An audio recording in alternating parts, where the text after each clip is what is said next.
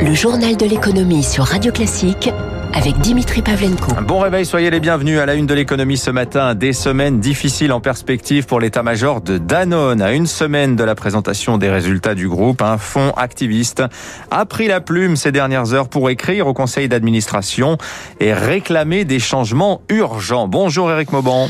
Bonjour Dimitri, bonjour à tous. Voilà, ce fonds américain qui a pris la plume, c'est Artisan Partners. C'est le troisième actionnaire de, de Danone à ce jour. Alors il ne demande pas directement la tête du PDG, Emmanuel Faber, mais celui-ci est quand même clairement affaibli depuis plusieurs semaines. Hein. Effectivement, en mi-janvier, le président de Danone avait déjà essuyé une première salve. Le fonds londonien Bluebell, actionnaire depuis 2020, avait adressé au conseil d'administration une lettre pour dénoncer sa gestion. Il réclamait la dissociation des fonctions de président et directeur général, ainsi que des changements pour dégager une meilleure rentabilité. Il faut dire que depuis trois ans, l'action Danone a perdu 15%, alors que celle de Nestlé affiche un gain de 30%. Un écart qui attise bien sûr la colère des actionnaires une semaine avant la publication des comptes 2020. Artisan Partners, troisième actionnaire de Danone avec 3% du capital, vous l'avez dit, a décidé lui aussi de se faire entendre pour obtenir une meilleure valorisation boursière de Danone. Emmanuel Faber est qualifié d'atypique au sein du CAC 40. Il fait du capitalisme à visage humain son credo. Une position délicate qui l'oblige à concilier justice sociale et exigence financière. En novembre dernier, Emmanuel Faber avait présenté un plan stratégique pour restaurer la rentabilité du groupe. Il prévoyait 2000 suppressions de postes, dont 500 en France. De bonnes intentions qui, selon des actionnaires de plus en plus nombreux, tardent à porter leurs fruits. Merci Eric. Nouveau coup dur pour l'emploi au nord de Paris. Le gouvernement a demandé à Groupe ADP, le gestionnaire de l'aéroport Roissy-Charles de Gaulle, mais aussi d'Orly, d'abandonner en ce qui concerne Roissy son projet d'extension. Euh, ADP prévoyait la construction d'un quatrième terminal qui aurait permis à Roissy de passer à horizon 15 ans de 80 à 120 millions de passagers par an. Projet jugé incompatible selon le gouvernement avec la réduction des impacts environnementaux du secteur aérien. ADP prend acte hein, donc de la demande du gouvernement qui est son premier actionnaire à plus de 50%. La filière vin et spiritueux durement touchée par euh, le cocktail redoutable, un Covid plus surtaxe américaine. Pour 2020, les exportations euh, de vins et spiritueux affichent un recul global de 14%. Le creux est très profond pour le cognac, moins 21% moins 39% pour l'Armagnac, très dépendant lui du marché américain. Euh, les choses d'ailleurs ne devraient pas s'arranger rapidement entre la crise sanitaire qui s'éternise, bars, restaurants, duty free en aéroport euh, ne sont pas prêts de rouvrir, et l'administration Biden qui vient d'annoncer cette nuit le maintien pour le moment des surtaxes douanières, plus 25% dans le cadre du litige Airbus-Boeing. Écoutez le délégué général de la filière vin et spiritueux, Nicolas Ozanam. En 2020, les pertes sur ce marché américain ont représenté l'équivalent de 400 millions d'euros d'importation en moins. Et depuis le 12 janvier, cette taxe a été étendue à d'autres produits et donc son impact a encore aggravé la situation des entreprises. Quand vous perdez votre premier marché d'exportation, les conséquences, c'est des entreprises qui disparaissent, c'est des emplois qui sont détruits. Et puis, nous nous battons avec le Covid qui fait qu'il n'y a pas d'échappatoire, pas de rémission possible. Il aggrave l'effet des difficultés que nous connaissons depuis 15 mois sur le marché américain.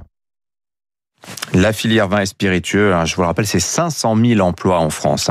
Verra-t-on un jour aboutir le SCAF, l'avion de combat du futur Les tensions s'accumulent en ce moment autour du projet, censé être le fer de lance hein, d'une grande coopération franco-allemande en matière d'industrie de défense. Les choses au départ paraissaient pourtant claires. Sur le char du futur, c'est l'Allemagne chef de file. La France devait l'être sur le SCAF, mais voilà que Berlin conteste de plus en plus le leadership tricolore sur l'avion, réclamant en outre de pouvoir mettre la main sur des technologies de pointe détenues par Dassault. Eric Kioch. Principal argument de Berlin, sans ces technologies, l'aviation allemande n'aura aucune prise sur le futur projet. Mais côté Paris, pour le moment, c'est Nine. Dassault est un fleuron mondial qui ne peut se permettre de brader ces technologies chèrement développées.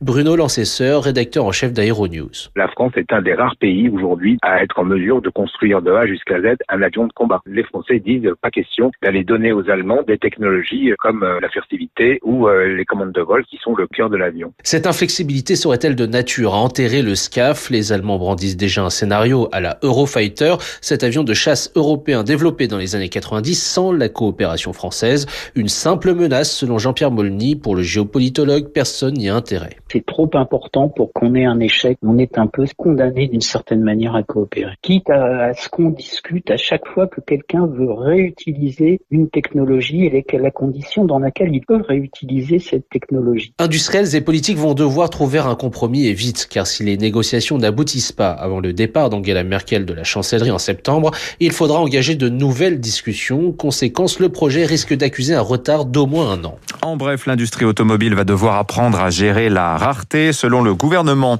La pénurie de semi-conducteurs qui met des usines à l'arrêt en ce moment risque de durer plusieurs mois. Pénurie qui est mondiale hein, aux États-Unis. Le gouvernement Biden devrait signer dans les prochaines semaines un décret ordonnant un examen complet des chaînes d'approvisionnement des biens essentiels. Les grands fondeurs américains euh, Nvidia, ARM, euh, AMD, pardon, IBM, Intel et Qualcomm ont euh, écrit de concert hier à la Maison Blanche pour l'inviter à prévoir subventions et crédits d'impôt pour inciter à la fabrication sur le sol américain de puces électroniques. Le gouvernement américain qui par ailleurs ouvre une enquête pour soupçon de manipulation de marché dans l'affaire GameStop. Le ministère de la Justice s'intéresse en particulier au marché de l'argent métal sur lequel s'étaient brièvement rués des millions d'investisseurs particuliers dans le but non atteint de faire flamber les cours. Le Sénat américain lui prévoit aussi des auditions la semaine prochaine. Depuis lundi d'ailleurs, ce sont les valeurs cannabis qui font l'objet de mouvements spéculatifs. Hier, les grands du secteur, Canopy, Tilray ou encore Aurora ont tous décroché de 20 à 50% après avoir doublé de valeur en trois jours. Disney Plus également sur les talons de Netflix, la plateforme de streaming de Mickey revendique à ce jour 146 millions d'abonnés à fin 2020. Un succès qui compense pour Disney la fermeture des parcs d'attractions. Les marchés pour finir, le CAC étale au fixing hier soir, moins 0,02%, 5669 points.